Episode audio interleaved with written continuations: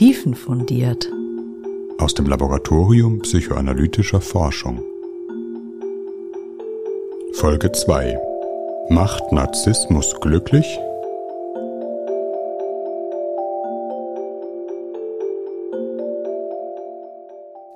Viele kennen die tragische Geschichte über den Jüngling Narziss, der die Liebe der anderen kalt zurückweist und von den Göttern schließlich bestraft wird, sich in sein eigenes Spiegelbild in einer Wasserquelle zu verlieben.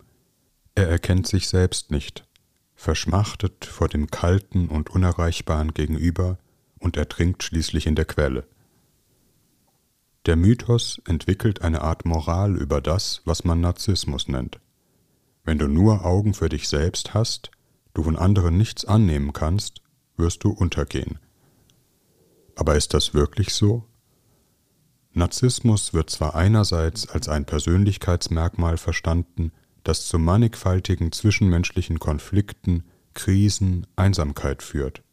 Andererseits verbindet sich in der landläufigen Vorstellung Narzissmus auch mit sozioökonomischem Erfolg, Selbstbewusstsein, Entschlusskraft und Tatendrang, Eigenschaften, die üblicherweise mit einer höheren Lebenszufriedenheit in Zusammenhang stehen.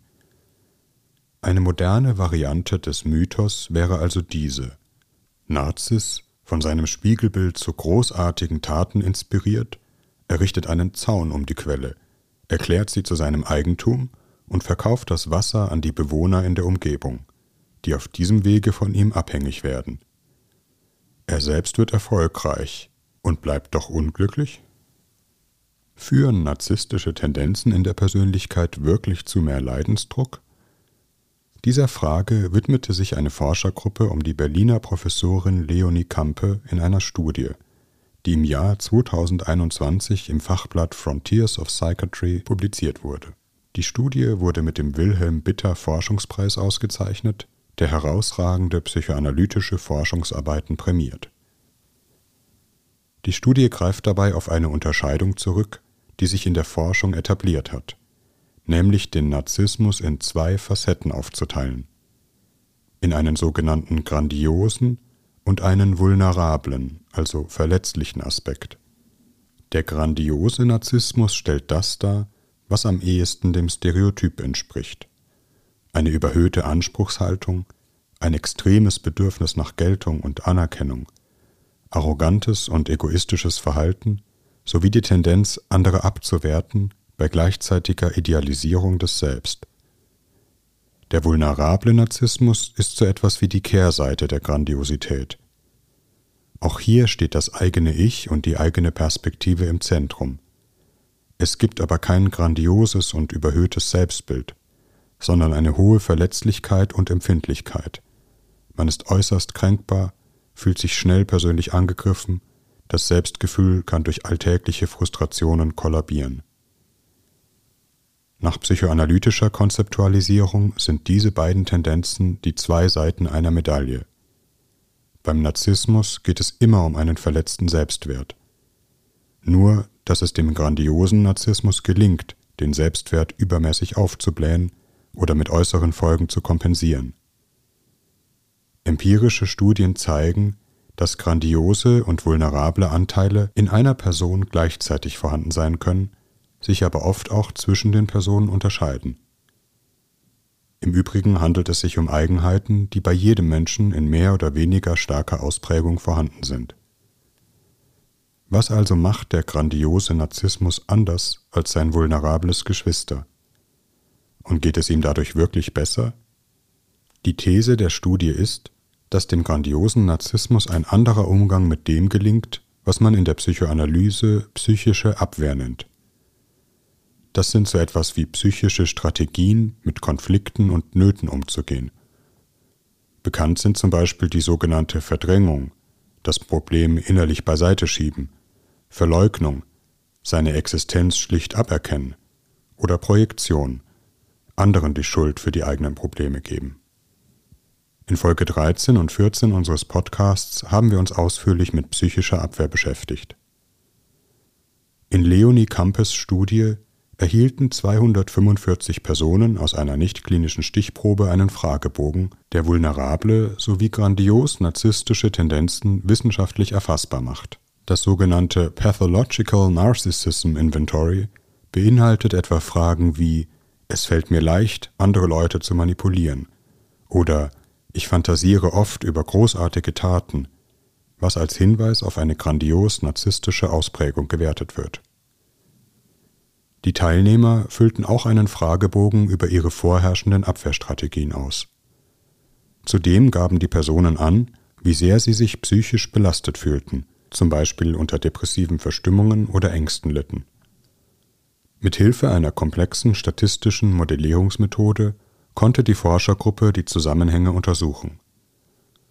Erwartungsgemäß ließ sich feststellen, dass Teilnehmer, die zum vulnerablen Narzissmus neigen, sich psychisch auch deutlich belasteter fühlten. Das ist nicht überraschend. Wer Schwierigkeiten mit dem eigenen Selbstwert hat, dem geht es oft auch psychisch weniger gut. Und wie ist es mit dem grandiosen Narzissmus? Tatsächlich gibt es hier keinen Zusammenhang mit psychischer Belastung. Menschen, die zum grandiosen Narzissmus neigen, geht es, zumindest aus eigener Perspektive, weder besser noch schlechter als Menschen, die weniger narzisstische Ausprägungen haben. Muss die Forschung also die Moral des alten Mythos vom Narzis zurückweisen? Man ist keineswegs zum Leid verdammt, wenn man selbstbezogen ist und zu einem grandiosen Selbstentwurf neigt? Die Forscher schauten sich hierzu zunächst an, worin die wesentlichen Unterschiede zwischen dem verletzlichen und dem grandiosen Narzissmus liegen – Beide Formen des Narzissmus griffen verstärkt auf psychische Abwehrmechanismen zurück.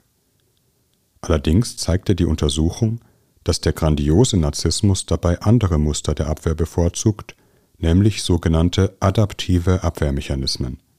Dies bezeichnet Abwehrformen, die das eigene Ich in besonders effektiver Weise schützen und dabei weniger Folgeprobleme produzieren als andere Strategien.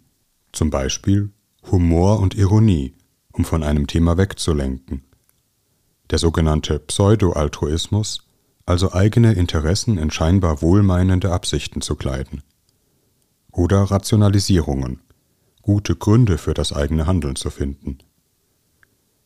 Diese Abwehrmechanismen beruhen darauf, die eigene Wahrnehmung der Realität zu verändern und problematische Aspekte sowie die Verantwortung für das eigene Handeln von sich fernzuhalten. Die Umstände, oder andere Personen sind schuld, wenn etwas nicht klappt. Es gelingt auf diese Weise, so etwas wie psychische Distanz zwischen sich und das Problem zu bringen. Es ist gar nicht mein Problem. Funktioniert diese Form der Abwehr, kann auch das psychische Gleichgewicht beibehalten werden und es entsteht kein Leidensdruck. Der vulnerable Narzissmus ging mit Abwehrmechanismen einher, die in gewisser Weise einen Kampf direkt am eigenen Selbst und gegen das eigene Selbsterleben führen.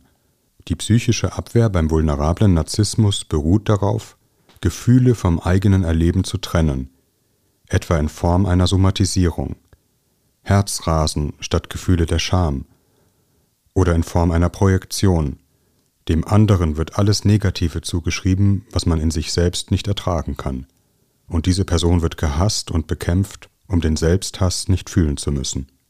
Vorherrschend waren auch sogenannte passiv-aggressive Verhaltensweisen, also sich für Kränkungen indirekt rächen, zum Beispiel durch ostentatives zu spät kommen, um zu demonstrieren, dass man keine Lust auf das Meeting hat. Oder es herrschen Abwehrmechanismen vor, die mit einem Rückzug einhergehen, sich etwa in Computerspielewelten zurückzuziehen. Der psychischen Abwehr beim vulnerablen Narzissmus gelingt es weniger, Distanz zwischen sich und der frustrierenden Situation zu bringen, die Realität von sich fernzuhalten. Hier klebt das unangenehme Gefühl gewissermaßen an der Haut, und es braucht Strategien, die Stelle zu betäuben oder das ungute Gefühl wieder loszuwerden. Dies resultiert in sozial weniger akzeptierten Verhalten, was wiederum Folgeprobleme mit sich bringt. Hierbei spricht man auch von sogenannter maladaptiver Abwehr, also Formen psychischer Abwehr, die zwar kurzfristig Erleichterung verschaffen, aber langfristig das Problem massiv verschärfen und zur Entstehung psychischen Leidens führen. Auch grandiosen Narzissten ging es in der Studie schlechter, wenn sie auf diese Form der Abwehr zurückgriffen. Die Forschergruppe um Leonie Campe findet also Belege für die psychoanalytische Annahme, dass psychische Abwehr letztlich das Herz des Narzissmus bildet. Narzissmus ist eine komplexe Abwehrformation, die mehr oder weniger dauerhaft zu einem Teil der Person wird. Narzissmus besteht in dem Versuch, unerträgliche Gefühle vom eigenen Selbst abzuwehren, den eigenen Selbstwert zu stabilisieren, um psychischen Schmerz nicht fühlen zu müssen. Er kann dies auf eine besser oder schlechter funktionierende Weise tun, wobei Narzis, der sich gekränkt und einsam an den See zurückgezogen hat, tatsächlich mehr leidet als Narzis, der die Quelle in eine Ich-AG verwandelt. Tatsächlich zeigt sich aus anderen Studien, dass grandiose Narzissten viel seltener eine Psychotherapie aufsuchen, obwohl sie vielleicht in ihrem Umfeld durchaus einiges an Leid und Krisen verursachen. Aber sie empfinden bei sich selbst keinen Leidensdruck. Macht Narzissmus glücklich? Diese Frage kann man wohl kaum guten Herzens bejahen. Aber nach der Lektüre dieser Studie lässt sich vielleicht sagen, Narzissmus macht nicht glücklich, aber er funktioniert durchaus. Was vielleicht auch ein Grund ist, warum eine therapeutische Behandlung oftmals schwierig ist. Das war Tiefenfundiert mit einem Beitrag von Bianca Backerlim, Jakob Müller und Cecil Lötz.